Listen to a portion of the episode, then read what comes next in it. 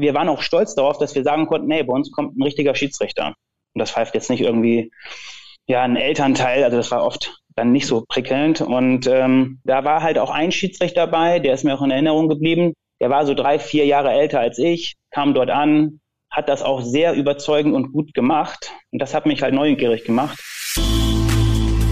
Mensch Schiri, der Podcast von schiri.de und das örtliche. Sportfrei und hereinspaziert, liebe Freunde. Die erste Folge Mensch Schiri im Jahr 2023 steht an. Mein Name ist Benny Zander. Ich freue mich, dass ihr auch in diesem Kalenderjahr wieder mit dabei seid. Und ich möchte direkt mal zu Beginn den Niklas zitieren, der mir bei Instagram Folgendes geschrieben hat. Eine sehr schöne Nachricht, wie ich finde. So zum Start ins neue Jahr kann man das mal machen. Zitat.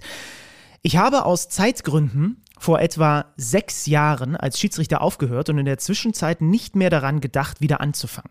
Unter anderem dein Podcast hatte mir wieder die Lust aufs Pfeifen geweckt, sodass ich mich für den Anwärterlehrgang angemeldet habe und nächste Woche meine Prüfung ablegen darf. Dazu sage ich nur zwei Sachen. Willkommen zurück im Schiri Live, Niklas, und viel Erfolg für die Prüfung. Ich freue mich extrem über solche Nachrichten. Es kamen einige in dieser Art rein, seitdem wir diesen Podcast hier machen. Schreibt mir gerne eure Schiedsrichter-Stories bei Instagram, bei Twitter, äh, über meine Homepage. Da könnt ihr auch einfach Nachrichten schicken. Äh, Dennis Eitekin und ich haben zum Beispiel die Idee, dass wir in absehbarer Zeit in einer der nächsten Folgen vielleicht mal ein großes QA machen, wo ihr alles Fragen einreichen könnt, die wir dann direkt an Bundesliga-Schiri mal weiter tratschen. Also das Feedback ist gerne gesehen. So, jetzt aber zu meinem heutigen Gast, der hoffentlich in euch noch mehr die Lust aufs Pfeifen wecken wird. Er ist 37 Jahre alt. Wohnt in Hannover. Ich wollte ihn eigentlich besuchen, aber dann hat meine verschnupfte Nase mir leider einen Strich durch die Rechnung gemacht. Ist von Beruf, das steht zumindest auf der DFB-Seite, Investitionscontroller. Ist das der richtige Überbegriff? Äh, ja, das kann man so sagen, aber da können wir gleich noch ein bisschen näher drauf eingehen. Ähm, okay. Denn der eigentliche Beruf ist jetzt Schiedsrichter. Ja, okay, stimmt. Logisch, klar. Für einen Schiri im Übrigen sportliche 1,89 Meter groß, seit 2020 FIFA-Schiedsrichter und aktuell ist er streng auf Kurs, die 90-Spiele-Marke in der Fußball-Bundesliga zu knacken. Ich heiße ihn herzlich willkommen hier bei Mensch Schiri. Hallo, Harm Osmas. Ja, hallo Benny. Bevor wir gleich zu deiner Jobbeschreibung kommen, möchte ich erstmal noch mal kurz auf einen Fakt, den ich gerade zitiert habe, eingehen. Gehörst du mit deinen fast 1,90 eigentlich zu den Giraffen der Schiri-Zunft in Deutschland? Oh nee, das glaube ich nicht. Ähm, es ragen ja so ein paar äh, total heraus äh, von der Größe und deshalb, ähm, ich glaube, ich bin da im guten Mittelfeld und vermutlich sind die Schiedsrichter in der Bundesliga auch äh, über durchschnittlich groß. Ähm, das ist so mein Eindruck. Aber habe ich auch noch nicht äh, empirisch nachweisen können. Aber das ist äh, gut, dass du das sagst, weil es deckt sich mit meinem Eindruck. Also Dennis ist groß, ähm, Daniel Siebert, bei dem ich gerade erst wieder war, ist groß. Äh, Patrick Ittrich ist jetzt auch nicht unbedingt, hat nicht nur eine große Klappe, sondern hat auch, äh, ist, ist, hat auch eine große Statur. Also von daher, das ist interessant. Und ich habe mich gefragt, wenn dein Eindruck auch ist, dass Bundesliga-Schiedsrichter vielleicht eher so leicht über dem Mittelwert des deutschen Durchschnittsmannes liegen, hilft Statur eventuell auf dem Platz und ist das vielleicht auch etwas, was dann ganz natürlich ist, dass es relativ viele Großgewachsene in die Bundesliga schaffen. Äh, ich glaube auf jeden Fall, äh, Präsenz hilft. Und das kommt natürlich mit einer gewissen Körpergröße irgendwo schon rüber. Aber wenn ich jetzt so mich auch im europäischen Schiedsrichter mal umschaue, dann fallen mir auch einige ein, die gar nicht so groß sind und dennoch ähm, ja, Champions League Finale gepfiffen haben. Also ich erinnere mal an so einen äh, Cüneyt Çakir, ähm, der jetzt vielleicht nicht so die, die, die Megakörpergröße hatte, aber doch irgendwo ja schon eine riesige Präsenz, Aura hat, ähm, hatte und das kann man sicherlich dann auch ein Stück weit kompensieren, ja. Ich schaue gerade mal, wie groß Simon Marciniak ist, der das äh, WM-Finale Ja, auch interessant. Mhm. Ähm, aber das steht hier leider nicht. Ach, schade. Also der ist auf jeden Fall breit, das weiß ich. Ob er groß ist? Na, 1,80, okay. Ja, okay. Aber das ist doch wahrscheinlich so Durchschnitt. Ja, der ist auf jeden Fall, der ist, also genau, das ist so meine, ich habe so eine 0815 Durchschnittsmännergröße. da, da, ragt, da ragt ihr Schiedsrichter teilweise eben drüber hinaus. Sag mal, also, ich habe gesagt, Investitionscontroller ist das, was da halt noch steht auf der DFB-Seite, aber eigentlich ist dein, Hauptschieds, äh, dein Hauptjob mittlerweile der Schiedsrichterjob, ne? Genau, so kann man sagen. Also ich habe äh, vor bald 15 Jahren angefangen zu studieren und ganz normal BWL studiert, bin dann äh, im Konzern gelandet und habe äh, im Controlling Rechnungswesen gearbeitet. ja, und das war dann am Ende halt auch die Funktion des Investitionscontrollers. Das klingt immer so ein bisschen wie so ein Zungenbrecher. Am Ende heißt es eigentlich, wir haben Investitionen ähm, bewertet und dann berechnet und dann dem, ja, den Entscheidungsträgern sozusagen vorbereitet und gesagt, okay, machen wir es oder machen wir es nicht. Ah ja, okay. Könnte ich auch mal gebrauchen. Kannst du mir da Nachhilfe geben? Ich brauche auch so ein paar, so ein paar kontrollierende also, Elemente in meinen Investitionen. ein Stück weit schon. Also im Kleinen, ob man jetzt ein Haus kaufen oder mieten sollte, äh, das kriegen wir locker hin, ja. Ja, siehst du, dann, dann mache ich nachher hier einfach nur, drücke ich auf den äh, Aufnahme beenden Button und dann geht der Podcast für dich aber heute noch fünf Stunden länger. ja, alles ähm, klar. Lass uns ich glaube, beginnen. Ich habe auch nichts verlernt. Okay, ja gut, da, da setze ich drauf. Lass uns beginnen, wie es sich bei Mensch Schiri gehört. Warum bist du heute Schiedsrichter? Ja, das, äh, da muss ich ein bisschen ausholen. Ähm, ich war äh, 14, 15 Jahre alt, äh, habe ähm, Fußball gespielt und bei den Fußballspielen dann in der D-Jugend, C-Jugend äh, war es oft der Fall, dass Eltern oder Betreuer von den Mannschaften die Spiele gepfiffen haben. Und dann kam irgendwann so die Phase, es kamen die ersten angesetzten neutralen Schiedsrichter dazu.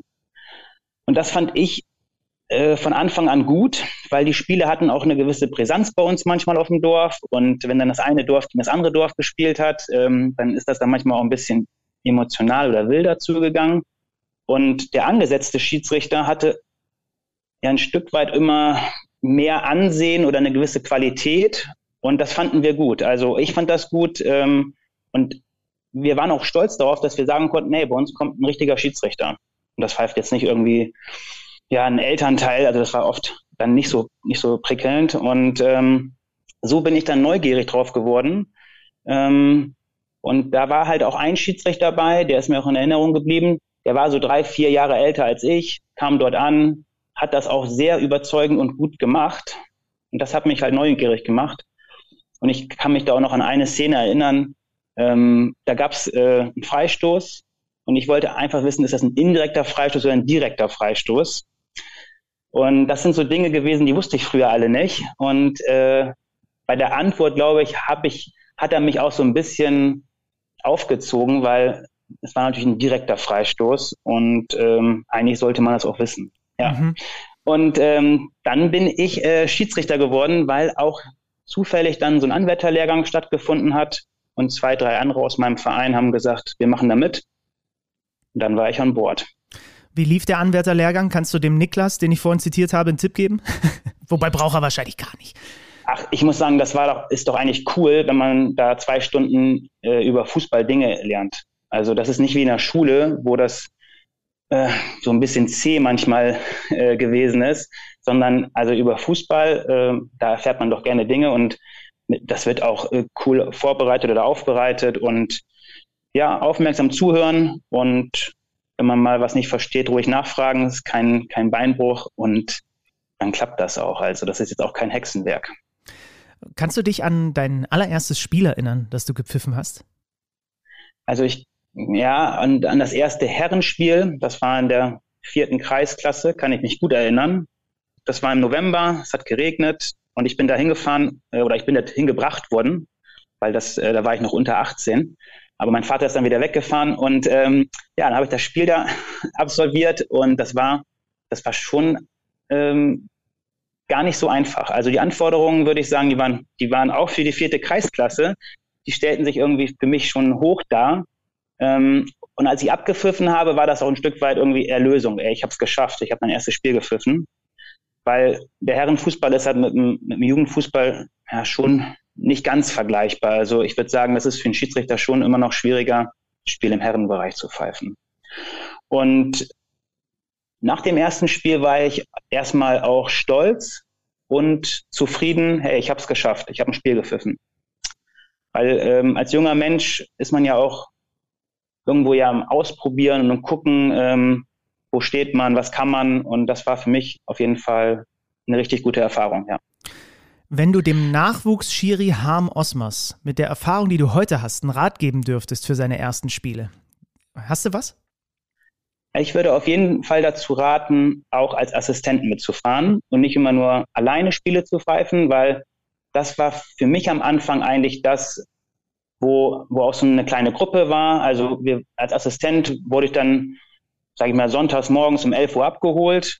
Und das war immer irgendwo auch lustig und auch, hat auch Spaß gemacht. Also die Schiedsrichter, die waren cool drauf. Äh, manchmal sind wir dann irgendwie zur Tankstelle gefahren, haben uns noch was gekauft, sind losgefahren. Manchmal hatten wir ja auch Fahrten, die waren ein bisschen länger. Und also wenn die 90 Minuten schon anstrengend sind, war unser Motto halt auch immer, dann machen wir uns das drumherum schon schön. Und ähm, das fand ich halt immer ganz cool. Und deshalb, ähm, als Assistent ist es ja so ein bisschen wie als Co-Pilot, würde ich sagen. Du bist halt irgendwie dabei, aber hast halt nicht die mega Verantwortung wie jetzt der Schiedsrichter. Du kannst dich immer noch so gerade am Anfang so ein bisschen ich will nicht sagen verstecken, aber mal ein bisschen zugucken. Und ähm, das hat mir so am Anfang das ein bisschen erleichtert, jetzt nicht sofort jede Woche da volle Verantwortung und ähm, fand ich irgendwie ganz angenehm. Und ich habe viele Leute dadurch kennengelernt und hat, hat mir Spaß gemacht. So der Einstieg. Es war so ein bisschen der, der softe Einstieg, würde ich sagen, und zeitgleich noch ein paar Spielepfeifen im Jugendbereich und dann irgendwann auch im Herrenbereich. Wie wichtig war für dich in der Anfangsphase, wie wichtig waren da erfahrene Kollegen, denen du was abgucken konntest, die du auch was fragen konntest? Das war sehr wichtig.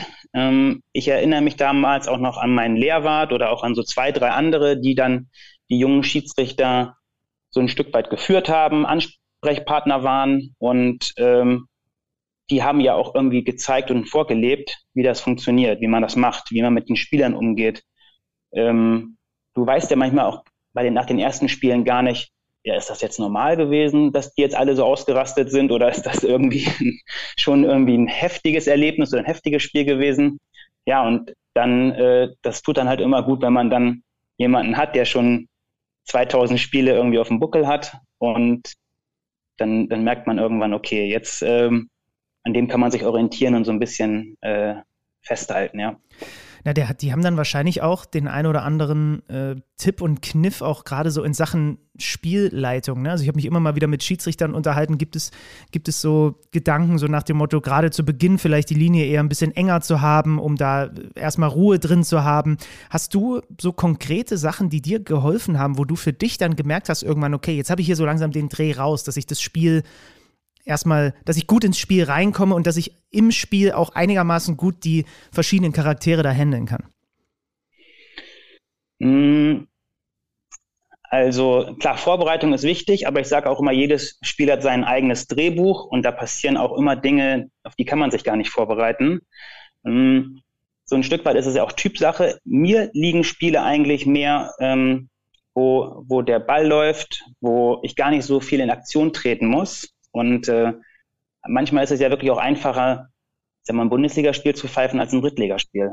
Weil im Bundesligaspiel, da haben wir vielleicht so 20 Foulspiele und bei, bei Drittligaspielen ja das 30 plus. Und bei jedem Foulspiel, dann ruht das Spiel und wenn das Spiel ruht, dann, dann kommen halt auch Diskussionen. Und wenn der Ball läuft, dann kann man halt auch nicht so viel diskutieren und, und ähm, deshalb bin ich immer ein Freund davon, das Spiel so ins, ins Rollen zu bringen und ähm, das ist natürlich in der vierten Kreisklasse manchmal nicht so einfach, kann aber auch da gelingen. Ähm, und ja, man muss halt irgendwie so einen Spagat finden, so zwischen ähm, auf die Spieler einwirken, die auch mal stellen, mit denen auch mal Botschaften absetzen, aber gleichzeitig auch ja, das nicht zu überstrapazieren, ähm, trotzdem irgendwie auch äh, empathisch wirken oder das, das vernünftig rüberbringen. Also ja, also einen konkreten Tipp vielleicht noch. Ähm, ich würde wahrscheinlich äh, versuchen, auch Fragen zu stellen an die Spieler. Das kommt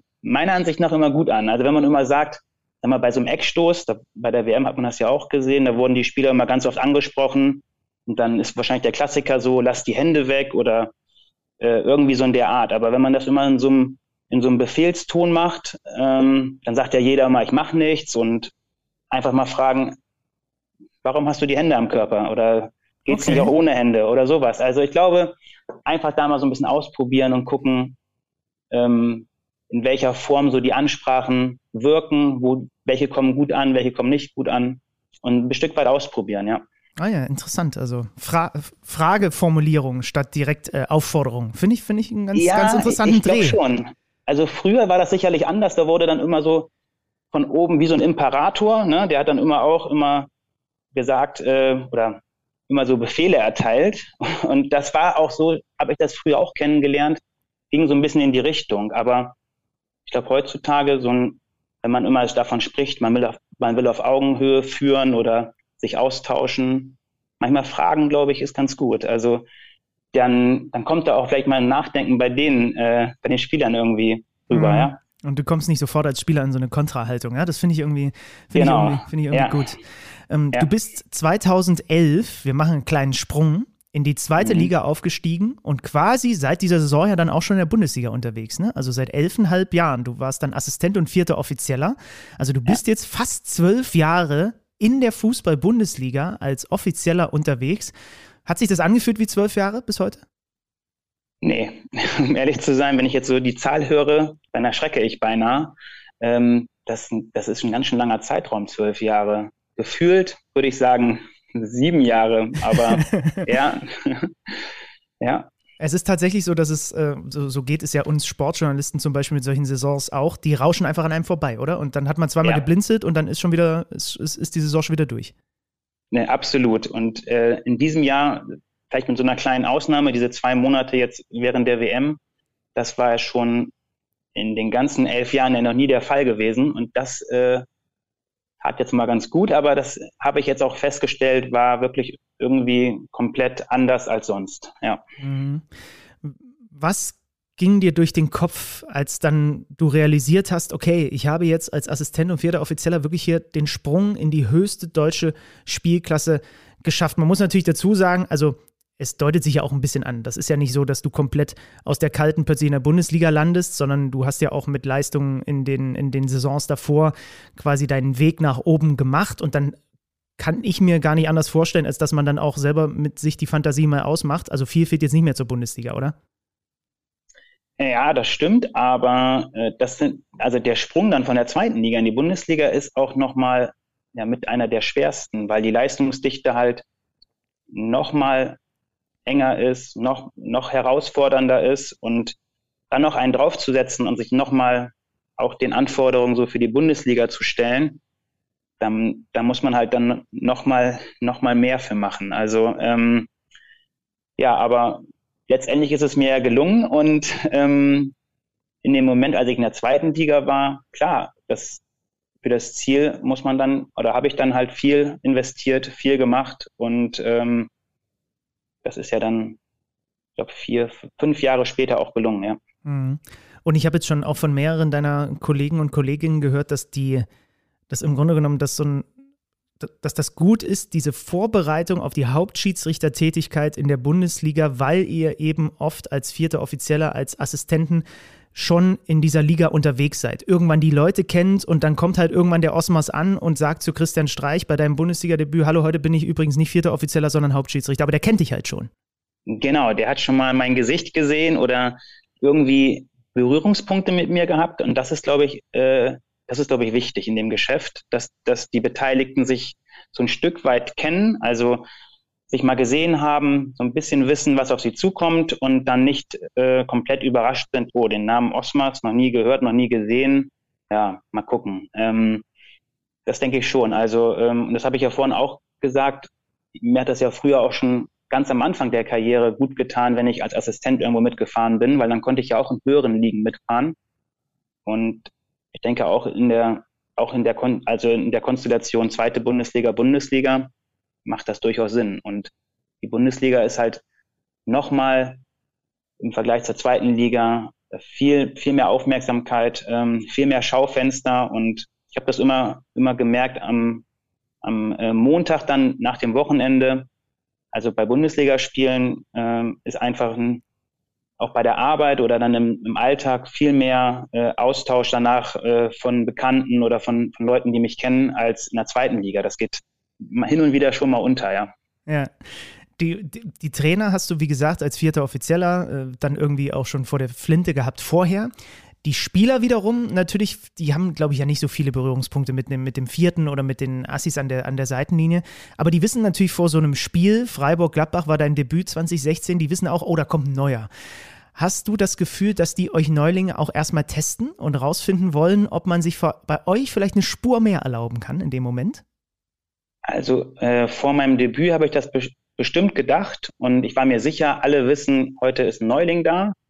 Mittlerweile glaube ich, ähm, dass den Spielern das gar nicht so wichtig ist oder dass sie da gar nicht so, äh, gar nicht so den Wert drauf legen, sondern die Spieler wollen, glaube ich, ausschließlich und im, im, im Vordergrund steht für die, dass der Schiedsrichter seinen Job macht und ähm, seine, seine Aufgabe einfach macht. Und letztendlich, ich glaube, die können, die, die schauen sich dann jedes Spiel von neuem an. Und ähm, das, das Gleiche ist ja, wenn du mal eine Phase hast, wo du nicht so gut gepfiffen hast, und dann machst du dir den Kopf und denkst, okay, jetzt komme ich da nächste Woche zum Spiel und äh, die haben wahrscheinlich auch alle gesehen, wie ich letzte Woche den Elfmeter da fälschlicherweise gegeben habe. Ich glaube, als Betroffener sieht man das dann immer viel dramatischer als das Umfeld. Und genauso ist das ja auch mit positiven Dingen. Also wenn ich jetzt in der Europa League ein Spiel gepfiffen habe und dann am Samstag ähm, in der zweiten Liga auflaufe, dann kannst du davon ausgehen, dass, glaube ich, die allerwenigsten das auf dem Zettel haben, hey, der pfeift ja auch international. Ah, Oder interessant. Ich, also vielleicht wissen die, dass ich international pfeife, aber ich glaube, die haben nicht den Überblick, ey, der war jetzt am Wochenende oder unter der Woche im Einsatz. Weil das wäre nämlich meine Frage gewesen, weil du hast ja natürlich parallel äh, auch noch weiter zweite und dritte Liga gepfiffen. Und ich hätte, hätte mich jetzt gefragt, ob man da eben gespürt hat, dass Spieler anders mit dir umgehen, weil sie wissen, heute ist ein Bundesliga-Schiri im Stadion. Äh, nee, die gehen dann, glaube ich, anders mit einem um, wenn man, wenn man, wenn die Erfahrungswerte haben und das, glaube ich, das äh, wird in die, in den Umgang mit einfließen. Also wenn man schon mal äh, Spiele zusammen hatte und sich da irgendwie, ähm, ja, wenn das dem anderen, dem Gegenüber dann hängen geblieben ist, ich glaube, das wirkt schon und darauf kann man dann auch aufbauen. Aber ich, ich glaube nicht, dass die dann auch das ganzheitliche Blick, äh, die ganze, die ganzheitliche Situation so, so nachverfolgen. Mhm. Aber da sagst du was Wichtiges, was auch, glaube ich, manchmal Fans, auch ich lange gar nicht so auf dem Schirm hatte. Natürlich baut ihr über die Jahre, in denen ihr dann in einer Liga unterwegs seid, zu den Protagonisten eine Beziehung auf und auch zu den Spielern. Und natürlich kennt man sich untereinander. Und natürlich erleichtert das im Idealfall auch den Job. Ja, äh, stimmt schon. Ähm, das ist sogar manchmal auch jetzt bei internationalen Spielen der Fall. Ähm, wenn ich jetzt auch in der Conference League oder in der Europa League mal Spieler hatte, dann treffe ich ja auch auf Spieler, die mal in der zweiten Liga waren oder in der Bundesliga waren. Und dann ist es schon ganz interessant, ähm, dann merkt man ja auch, dass die Spieler dann schon einem irgendwie Hallo sagen oder zu einem kommen und kurz das Gespräch suchen, was die wahrscheinlich sonst im normalen Bundesliga-Alltag oder im Zweitliga-Alltag nicht gemacht hätten. Und das finde ich immer so interessant. Also das ist äh, wenn man dann im Ausland irgendwo aufeinander trifft und alle da irgendwie so ein Stück weit fremd sind, dann finden sich wieder die, die sich aus den aus der Vergangenheit kennen. Und das ist dann eigentlich immer irgendwie auch ganz nett gewesen. Also ja. Apropos international, da bist du auch gut gebucht. Diese Saison dreimal Europa League, Roter Stern, Trabzonspor, ja. Arsenal, das waren die Heimspielstätten. Was geht einem durch den Kopf, wenn man zum ersten Mal in so einem Tempel wie dem Emirates aufläuft oder einläuft? Äh, das war ein besonderer Moment. Also ich muss sagen, alle drei Spiele, äh, das waren namhafte Mannschaften und namhafte Spielorte und ein Stück weit, ähm, also in England ein Spiel zu pfeifen, in der Türkei oder bei Roter Stern Belgrad, das sind ja alles ähm, ja richtig richtig coole Spielorte gewesen und die halt nochmal anders sind als Bundesliga und deshalb macht das auch viel Spaß. Mhm. Länderspiele auch auf dem Programm. Diese Saison Nations League, Norwegen gegen Schweden zum Beispiel. Für mich als Kommentator oder als Journalist fühlen sich Länderspiele irgendwie immer noch mal ein bisschen anders an. Ist das für Schiedsrichter auch so? Oder ist es äh, doch absolut. das Gleiche? nee, das ist, das ist was anderes. Ähm, auch, das, auch bei diesem Spiel Aserbaidschan gegen äh, Kasachstan zum Beispiel, jetzt kann man vielleicht auf dem, so denken, auf dem Papier, ähm, ja, okay, ist jetzt nicht, nicht, nicht der Hit, aber ich muss ehrlich sagen, dass ähm, das war eigentlich ein total, also ein total schönes Spiel. Also es war spannend, da mal hinzureisen. Und wir hatten dort auch im Team, wir waren ja zu sechst, also zwei Assistenten, der vierte Offizielle und zwei Videoassistenten und alle aus Deutschland und hatten dort, also in Baku, einfach äh, eine schöne Zeit. Und das schweißt irgendwie auch zusammen, wenn man dann im Team, das ist ja schon fast eine kleine Mannschaft, mit der man dann ähm, dorthin reist, Deshalb haben mir die, die Länderspiele sind für mich schon auch immer ja, eine große Auszeichnung und ähm, immer auch was Besonderes. Also der Moment bei der, bei der, bei der Nationalhymne zum Beispiel, ähm, ja, das ist, äh, das ist einfach anders als Bundesliga, wo es dann immer gleich, der gleiche Ablauf ist und da, da steht man dann und hört sich dann erstmal zwei Hymnen an. Bist du privat jemand, der auch vorher schon viel gereist ist oder ist das jetzt etwas, was du über deine Schiedsrichtertätigkeit nochmal mehr schätzen und, und lieben lernst? Äh, also ich bin früher auch gerne gereist, aber also mit der Schiedsrichterei natürlich hat das äh, schlagartig zugenommen und jetzt ist es sogar eher schon so, jetzt, ähm, jetzt ist für mich Privatverreisen auch in Deutschland völlig okay, weil ich ja sonst schon immer so viel unterwegs bin. Ähm, aber klar, man muss schon ähm, ja die Begeisterung haben, neue Orte kennenlernen zu wollen und natürlich auch neue Menschen kennenlernen zu wollen. Und das war eigentlich auch früher so in den Anfängen der Fall. Ähm, ich komme ja aus dem Bezirk Lüneburg und ich weiß noch, als ich dann 18 Jahre alt war und in der Bezirksliga war, dann waren, waren die Fahrten auf einmal bis zur Nordsee und bis zur Lüneburger Heide. Und das waren so am Sonntag auch immer 90 Minuten, zwei Stunden mit dem Auto hin, das Spiel machen und wieder zurück. Und dadurch habe ich halt auch, ähm, sage ich mal, erstmal mein Dorf verlassen und eigentlich erstmal das, das Land Niedersachsen kennengelernt. Und das fand ich irgendwie schon spannend und ähm, das finde ich auch so irgendwie auch schön äh, an der Schiedsrichterei, dass wir immer Auswärtsspiele haben und immer viel rumkommen. Ja. Mhm. Wie, wie, wo liegt deine Rekordzeit bei Kofferpacken mittlerweile? Das geht doch fix, oder? Zack, zack, zack. Das geht, ich bin da ganz gut strukturiert. Ich habe gleich zwei Koffer und ähm, ja, also ich mache das ja dann immer einen Tag vor der Abreise. Man muss das mal ein bisschen sortieren, weil für internationale Spiele haben wir natürlich andere Sachen, da haben wir andere Ausrüster, das ist ja Macron und da dann für nationale Spiele Adidas. Aber eigentlich klappt das ganz gut. Und wir reisen ja international auch nur mit Handgepäck, also mit relativ wenig und dann klappt das. Was musst du immer dabei haben? Also klar, außer so Waschtasche oder so, aber hast du irgendwie so ein Nackenkissen oder irgendwas, was immer dabei sein muss, sonst hast du kein gutes Gefühl? Ich, ich habe mir jetzt zu meinem Geburtstag so ein Nackenkissen äh, gewünscht. Ähm, ein paar Kollegen haben das und ich glaube, ich werde damit auch anfangen. Das muss dann irgendwie noch da reingequetscht werden, aber sonst, ähm, ah, also Kopfhörer sind ganz wichtig, so ein bisschen Musik hören unterwegs oder einen Podcast hören. Das ist immer ganz gut. Man hat viel Wartezeit und die muss man irgendwie überbrücken. Das stimmt. Und es ehrt dich, dass du nicht wie manch anderer dann einfach die Musik oder den Podcast oder die Sprachnachricht laut anhörst in der Öffentlichkeit. Ich möchte auch an dieser Stelle nochmal darauf hinweisen, dass ich das gerne unter Strafe stellen lassen würde. Aber ich habe leider, äh, da fehlen mir die Befugnisse. Ähm, ähm, deine Karriere, wie gesagt, sonst wärst du jetzt nicht in der Europa League, sonst würdest du keine Länderspiele pfeifen. Die äh, geht peu à peu und Schritt für Schritt genau in die richtige Richtung. Und so wie, das ist, glaube ich, so eine, bis hierhin ist es so eine ziemliche ziemlich optimale Schiedsrichterkarriere. So wirkt es zumindest von außen. Kannst gerne widersprechen, wenn, wenn da auch äh, Brüche drin waren, die ich jetzt so noch nicht von außen wahrgenommen habe. Äh, doch, Brüche, also vielleicht jetzt keine Brüche in Form von Abstieg. Ähm, ich glaube, Patrick Ittrich hat das ja mal erzählt, der hat ja auch mal so eine Phase gehabt, wo er wirklich eine Liga verlassen musste. Das vielleicht nicht, aber äh, Rückschläge äh, in Form von, von schlechten Spielleitungen auf jeden Fall. Und ich glaube, die sind ganz wichtig. Denn die waren dann meistens auch immer auch Impuls zu sagen, okay, ich verändere was oder äh, ich nehme das zum Anlass, äh, was zu verbessern. Also da äh, versuche ich dann schon irgendwie Dinge mitzunehmen. Das, das hört sich immer so ein bisschen, ja, sagt wahrscheinlich jeder, aber ähm, ich, ich kann mich an ein Spiel erinnern, das ist gar nicht so lange her und da habe ich, äh, da habe ich mal ähm, ziemlich lange gebraucht, um die gelbe Karte aus der Brusttasche rauszuholen. Und dann ist daraus noch ein Rudel entstanden und dann war da richtig Alarm. Und da war für mich so der Moment zu sagen, Moment mal, irgendwie ist das so unpraktisch. Du guckst immer runter, musst die Karte da rausziehen. Und dann habe ich mich dazu entschieden, okay, wir machen das andere, was gibt's für Optionen? Und jetzt, seit, keine Ahnung, seit drei Jahren ziehe ich jetzt die gelben oder roten Karten aus der Hosentasche.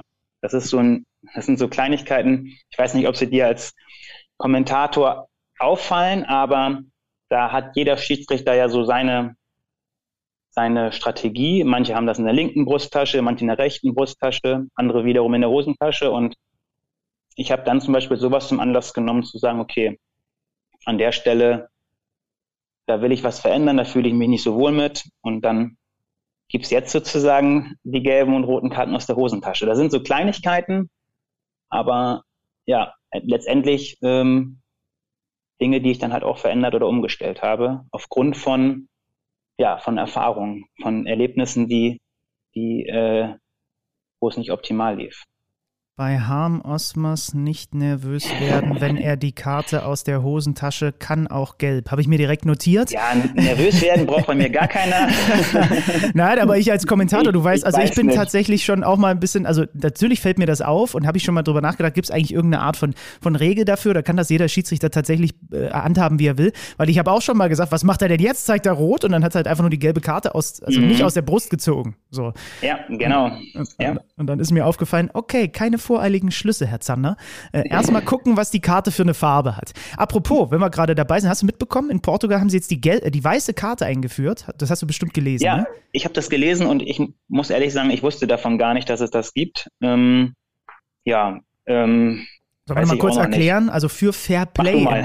Genau, für, für Fair Play im Grunde genommen. Also zum Beispiel äh, könnte jetzt, vielleicht hast du die Situation auch schon mal gehabt, es ist einfach so ein 50-50-Ausball und du fragst den äh, betreffenden Spieler, warst du dran oder nicht? Und dann gibt es ja, soll es ja unter den Bundesligaspielern so ein Prozent geben, die sagen ehrlich, ja, ich war dran, gib den anderen den Einwurf.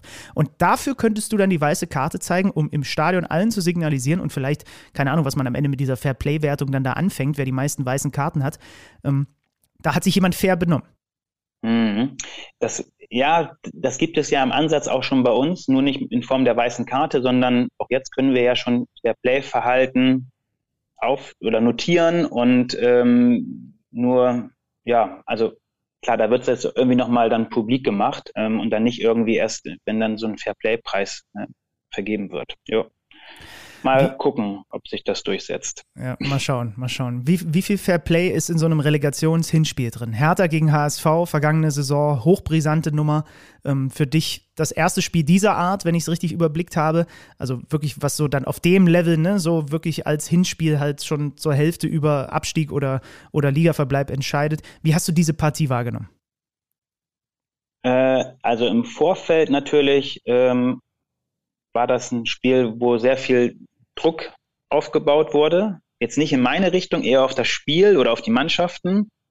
Und das, das spürt man natürlich auch von, von dem Moment, wo man dort ankommt im Stadion und den Platz betritt. Ähm, das, das merkst du bei allen Beteiligten, da ist Druck. Und klar, der überträgt sich auch ein Stück weit auf uns. Aber so insgesamt, ich meine, das Hinspiel ist, ist immer noch so, dass, dass da ja noch Korrekturmöglichkeit später äh, für die Mannschaften da ist. Deshalb, es war jetzt gar nicht so anders, ähm, als ich angepfiffen hatte, als ein, als ein Bundesligaspiel. Aber irgendwie weißt du ja, okay, das hat alles jetzt ähm, nochmal mehr Bedeutung und nochmal mehr Auswirkung. Und da muss man einfach sich einfach schauen, dass man sich davon nicht lähmen lässt, sondern letztendlich seinen Job macht. Ja, aber war eine coole Erfahrung auf jeden Fall, ja. Wie hat Dennis Eitekin mir mal über die Rückspiele gesagt, das sind für ihn typische, was war das Wort? Psychospiele. Weil du halt da wirklich auch einfach von der Birne her und vom Mentalen, weil du halt genau weißt, du hast es gesagt, bei dir ist die Anspannung auch schon extrem hoch, aber im Rückspiel gibt es dann nichts mehr zu korrigieren. Wenn der VAR bei irgendwas eben nicht sein Veto eingelegt hat, dann kann im Zweifel ein Pfiff auch mal eine ganz klare Tendenz für einen Abstieg oder für einen mhm. Nichtaufstieg mit sich bringen, ne? Absolut. Ähm, und ich meine, aus Zuschauerperspektive sind die Spiele ja auch total interessant aufgrund der Spannung.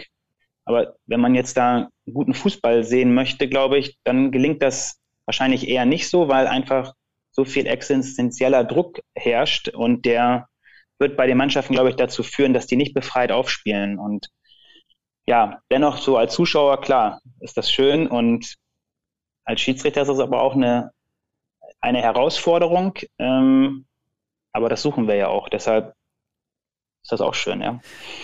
Und Finale, final gestellt bist du mittlerweile auch. In der Vorsaison gab es das Youth League-Finale. Ähm, das sind ja im Grunde genommen, wenn man so will, ist das ja die Champions League der A-Junioren, Salzburg gegen Benfica.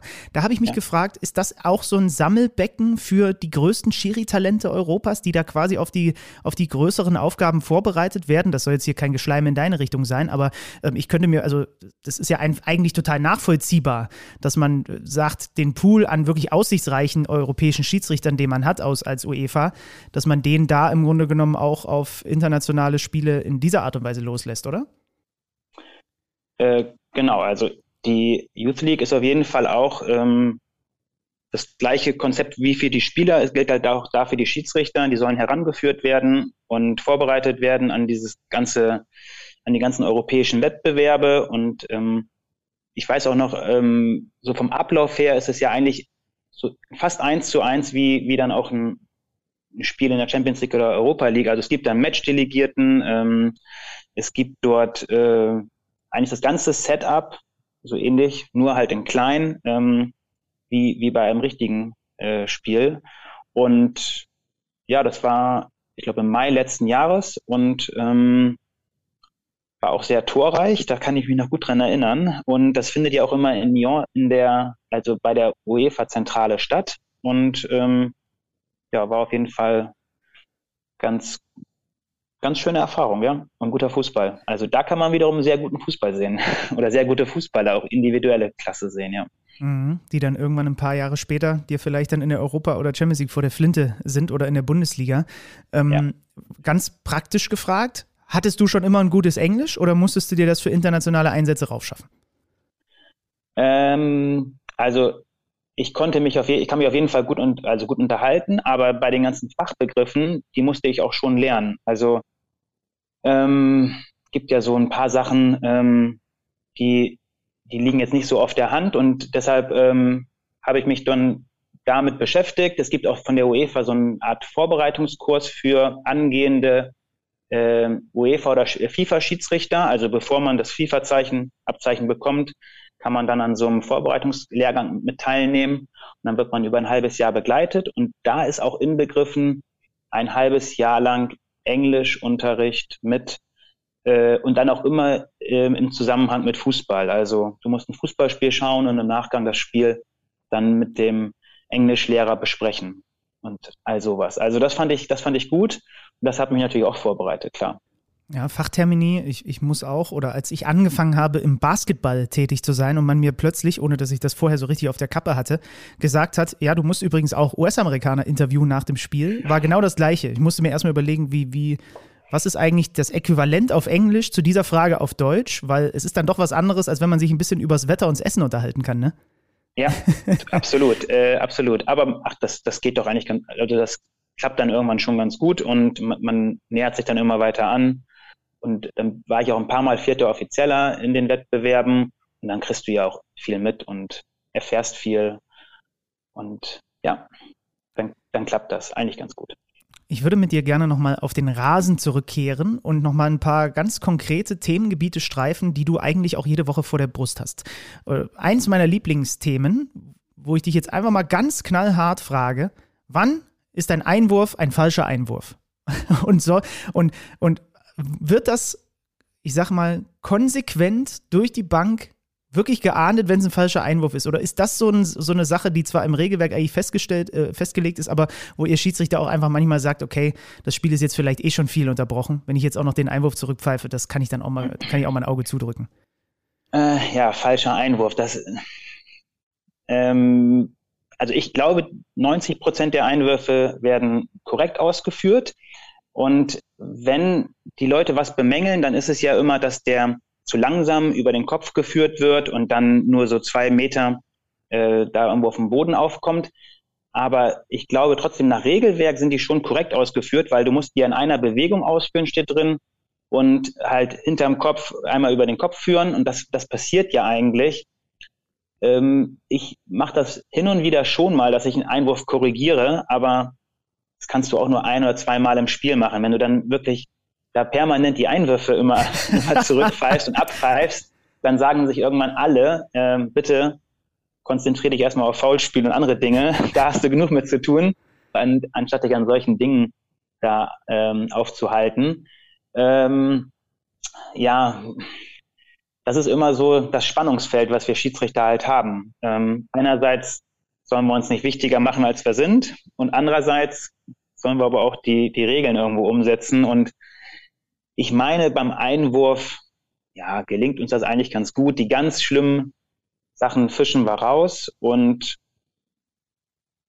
ja, also ich glaube, wenn du da, dann gibt es andere Sachverhalte, die im Regelwerk stehen, aber die eigentlich nicht umgesetzt werden. Also wenn du zum Beispiel sowas betrachtest wie die, die Sechs-Sekunden-Regel beim Keeper. Oh ja. Also das, ist, das ist eine Regel, die steht ja wirklich explizit so drin und sie wird ja durchgängig von, ich sag mal, von der WM über internationale Spiele bis hin, ja, zumindest äh, bis, also in den, in den zweite, dritte Liga im deutschen Fußball. Ich habe das eigentlich seit, seit fünf Jahren nicht mehr gesehen, dass da jemand äh, für bestraft wurde, dass er den Ball länger als sechs Sekunden gehalten hat. Ja. Und irgendwann wird das Thema vielleicht auch nochmal wieder aufgewärmt. Ähm, vor allem, wenn dann wieder so die Tendenz dazu kommt, dass man sagt, wir wollen das Spiel beschleunigen, also wir wollen, dass der, dass der Keeper halt auch ähm, unter so einem gewissen Druck oder Zeitdruck kommt. Klar, dann kann man das äh, initiieren, aber ja, das ist, das ist, glaube ich, so ein Fall, wo eigentlich ähm, alle Schiedsrichter ja, das, das so ein Stück weit ignorieren. Okay, okay. Aber mehr fällt oder viel mehr fällt mir dann auch nicht ein an ja, anderen Regeln, wo das der Fall ist. Das ja. ist auch ganz gut so. Okay. Vielleicht, vielleicht das hier noch. Ähm, man sieht es bei den Standards immer häufiger etwas, das ich aus dem Basketball bestens kenne, nämlich Spieler blocken sich gegenseitig frei. Und ich habe mich jetzt wirklich mal gefragt, weil ich einfach nicht genau weiß. Ab wann ist ein Block eigentlich sauber und ab wann ist ein Gegenspieler wegblocken Ab wann ist es regelwidrig? Also darf ich mich zum Beispiel einfach ohne Ball in, in deinen Lauf rein, darf ich da reinsprinten und du rennst im Grunde genommen auf mich drauf? Dann würde ich, das kommt jetzt auf den, auf den Fall an, aber wenn du jetzt immer nur zum Gegenspieler schaust und nicht zum Ball schaust und dann auch noch dich dorthin bewegst, wo der Gegenspieler hinläuft, dann würde und, und dann so dann dann blockst und blocken auch mit einer gewissen Vehemenz, nicht einfach nur so leicht touchierst, dann würde ich sagen, ist das ein Foul, das Blocken an sich, weil, ähm, weil du einfach nur gegnerorientiert bist und ähm, zu wenig dafür tust, irgendwie zum Ball zu gehen und äh, deshalb würde ich sagen Foul. Ähm, Drehen wir es mal um. Könnt Was wäre, blocken könnt ihr, achso, ja? ja äh, was wäre, wenn ich mich quasi da hinstelle und aber mich mit so viel Entfernung zu dir stelle, dass du zumindest noch um mich rumrennen kannst? Ja, das ist ja in Ordnung. Also wenn du irgendwo stehst, ähm, das ist, das ist total in Ordnung. Wenn, wenn du irgendwo stehst als Verteidiger ähm, und einen Raum sozusagen ähm, damit abdeckst äh, und da vorher auch bist und der eher in dich hineinläuft, dann würde ich sagen, ist das äh, kein V-Spieler. Also alles Fall. eine Frage also, des Timings, ja? Okay. Timings, äh, die Frage, wer geht eigentlich in wen? Also wenn du in den Gegenspieler gehst, ohne jetzt irgendwie Ball, den, also den Ball zu spielen oder halt auch ballorientiert zu sein, einfach so in den Gegenspieler reingehen, das ist halt nicht so gut. Mhm. Ich glaube aber, das wird auf euch Schiedsrichter noch ein bisschen mehr zukommen, tatsächlich dieses Thema, weil man es immer häufiger sieht. Und äh, es ist dann auch immer noch die zusätzliche Frage. Manchmal ist es so eine Mischung aus, ist es jetzt faul gewesen und es war doch aber auf jeden Fall abseits. Das kommt ja dann auch manchmal noch dazu. Okay, beim, genau, beim Abseits, ähm, da, da, muss, da muss der Stürmer schon auch ein bisschen gucken. Also er kann nicht einfach da äh, Verteidiger wegblocken, dann wird er unter Umständen halt auch strafbar abseits oder aktiv abseits, ja. Mhm. Okay, also mal schauen, ob das vielleicht nochmal bei einer der nächsten, äh, bei einem der nächsten Lehrgänge plötzlich aufploppt, weil sich jetzt hintereinander anfangen, verantwortliche Trainer, ich könnte es ehrlicherweise sogar ein bisschen verstehen, dahingehend mal an den DFB zu wenden und ihr seid dann wieder die Gelackmeierten, die es ausbaden müsst. Also, wenn die anfangen, sich beim Basketball dann noch Unterstützung zu holen, dann kannst du ja, du bist ja ganz gut vernetzt in dem Basketball, dann kannst du ja nochmal uns Bescheid geben, wenn man sich sozusagen das Blocken abgucken möchte, dann, ähm, dann ist, glaube ich, Handlungsbedarf gegeben. Ja, ja. genau, das stimmt. Und dann kommen wir noch zum Abschluss zu einem Thema, was dann vielleicht mit am Ende ganz klar spielentscheidend ist. Mein lieber Kollege Alex Schlüter und ich haben in unserem äh, Podcast Kicker Meets Saison uns gerade nämlich erst gefragt, ob man als Schiedsrichter beim Thema Notbremse bei der Beurteilung mit einberechnet, ob der Spieler, der zu Fall gebracht wird, wie schnell der ist. Weil es macht ja einen Unterschied. Verteidiger ist nebendran. Aber wenn das jetzt ein richtig schneller Spieler ist, dann kann der Verteidiger den trotzdem nicht mehr einholen.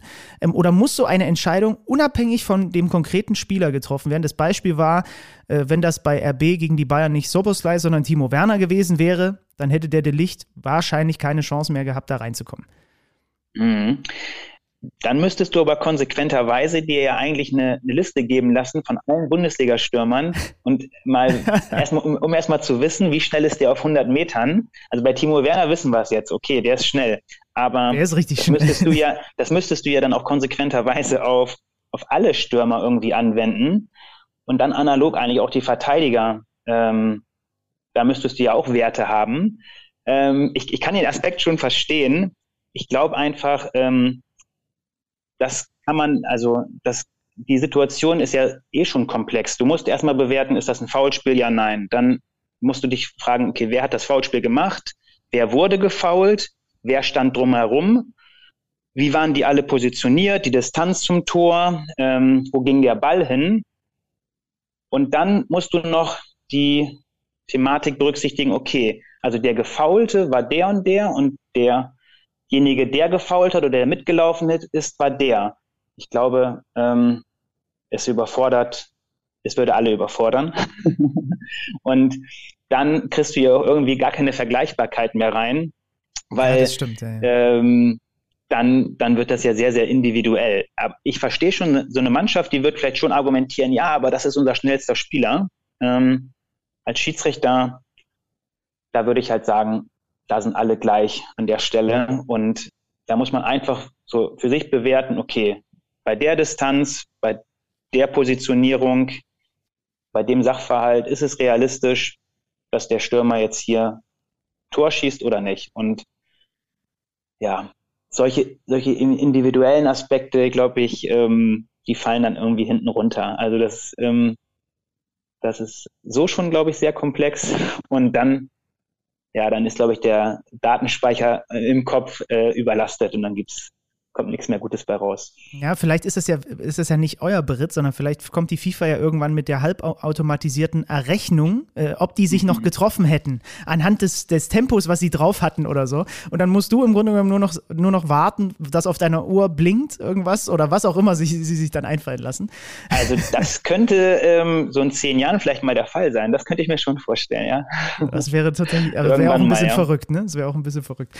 Aber gut, dann weiß ich, also prinzipiell wird da nicht nicht individuell natürlich gewertet, sondern wird, ähm, wird einfach, äh, wird da mit gleichem Maß gemessen, ob das jetzt Timo ja. Werner ist oder bös ausgedrückt, ich kenne ihn, deswegen darf ich sagen, Sandro Wagner. Ähm, dann machen wir die kleine Regelecke mit Harm Osmos zu und kommen nochmal äh, ein bisschen zu Dingen abseits des Rasens. Was machst du, um nach einem Spiel, was vielleicht auch sehr emotional gewesen ist, runterzukommen? Was bringt dich wieder zurück ins normale Leben? Ähm, also das, das Schöne ist ja, dass wir oft eine lange Rückfahrt haben. Und da kann man schon mal ein bisschen Abstand gewinnen. Und dann sitze ich oft in der Bahn oder im Auto, drei, vier Stunden nach Hause. Und ja, dann ist man entweder mit seinem Team noch zusammen oder halt auch alleine. Und ähm, eigentlich, eigentlich das Beste ist doch dann für mich immer äh, Ablenkung auf andere Themen erstmal äh, kommen. Und ähm, am nächsten Tag, am nächsten Morgen, wenn dann, ich habe ja zwei Kinder, dann ist hier eh erstmal Halligalli und ähm, dann bin ich auch an der Stelle gefordert und dann, dann, ähm, ja, dann, dann rückt das Spiel irgendwie ja schon immer weiter weg. Klar, dann, arbeiten wir es auf, aber ähm, das hilft mir auch so ein Stück weit, ja, Familie, aber auch ja, andere Themen so ein bisschen betrachten und ein Stück weit Ablenkung, ja. Kriegt man Familie und eine Schiedsrichtertätigkeit mit viel Reiserei? Ich glaube, es sind kleine Kinder, würde ich jetzt mal denken. Ne? Ja, vier und eins. Okay. Äh, kriegt man das gut unter einen Hut oder einigermaßen unter einen Hut oder ist das schon fordernd? Äh, das ist während der Saison schon fordernd. Dafür halt jetzt in der Winterpause war es natürlich angenehm und auch im Sommer. Aber so mitten in der Saison, gerade so die Monate August, September, Oktober, ähm, weil da sind halt sehr, sehr viele Spiele, gerade auch europäische Wettbewerbe laufen da auf Hochtouren.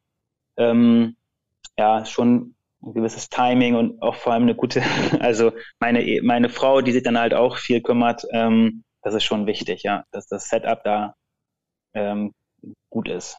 Ein gut und aktuell geführter Kalender, auf jeden Fall.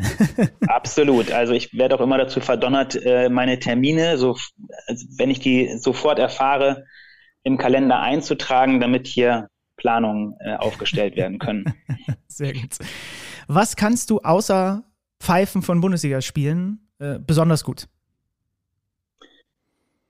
Äh, meinst du beruflich oder so Generell. Sich, weil, weil eine Charaktereigenschaften. Also irgendein ähm, Talent vielleicht auch, ein verborgenes Talent, was wir jetzt erfahren. Ich glaube, ich bin ein guter Zuhörer. Also ähm, und ich bin aufmerksam gegenüber meinen Mitmenschen und höre da halt ja gut zu. Bin ähm, glaube ich auch ein verlässlicher Mensch und ähm, das sind glaube ich so so so Werte, mit denen ich mich beschreiben würde und hilft mir manchmal ja auch auf dem Platz auch. Also auch da ist Zuhören eigentlich eine ganz gute Eigenschaft. Also, oder hin und wieder hilft das schon mal, sich auch mal ja, hinzustellen und einfach mal den Frust auch mal aufzunehmen. Und ja, das ähm, bin ich also nicht nur auf dem Platz, sondern auch neben dem Platz. Und da, da muss man sich auch nicht verstellen, sondern das ist eigentlich immer das Gute, wenn man, wenn man außerhalb des Platzes und auf dem Platz ähm, so sein kann, wie man ist. Mhm. Wie, wie steht es um, wenn wir gerade die kleinen Kinder angesprochen haben, so Tiere imitieren, Stimmen nachmachen, irgendwas in der Richtung?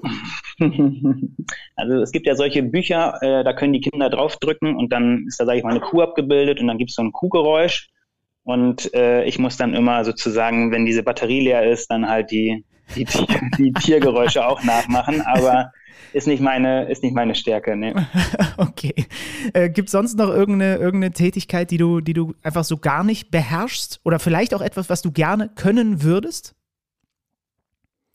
Klassischer, klassisches Beispiel bei mir, Gitarre spielen. Die steht mir hier gegenüber. Ich habe sie seit, was weiß ich, nicht vier Jahren nicht mehr in der Hand gehabt. Ich hatte sie einmal mit einem Kumpel in der Hand, der hat mir mal eine, eine, Nachhilfestunde gegeben. Das ist ein einziges Trauerspiel. Bis 30 wollte ich Gitarre spielen können, jetzt bin ich drei Jahre im Verzug. Ja, okay, da, also klar habe ich auch ein paar Dinge, die ich gerne können würde. Ähm, zum einen, ich würde gerne Spanisch, Italienisch sprechen können, also Fremdsprachen.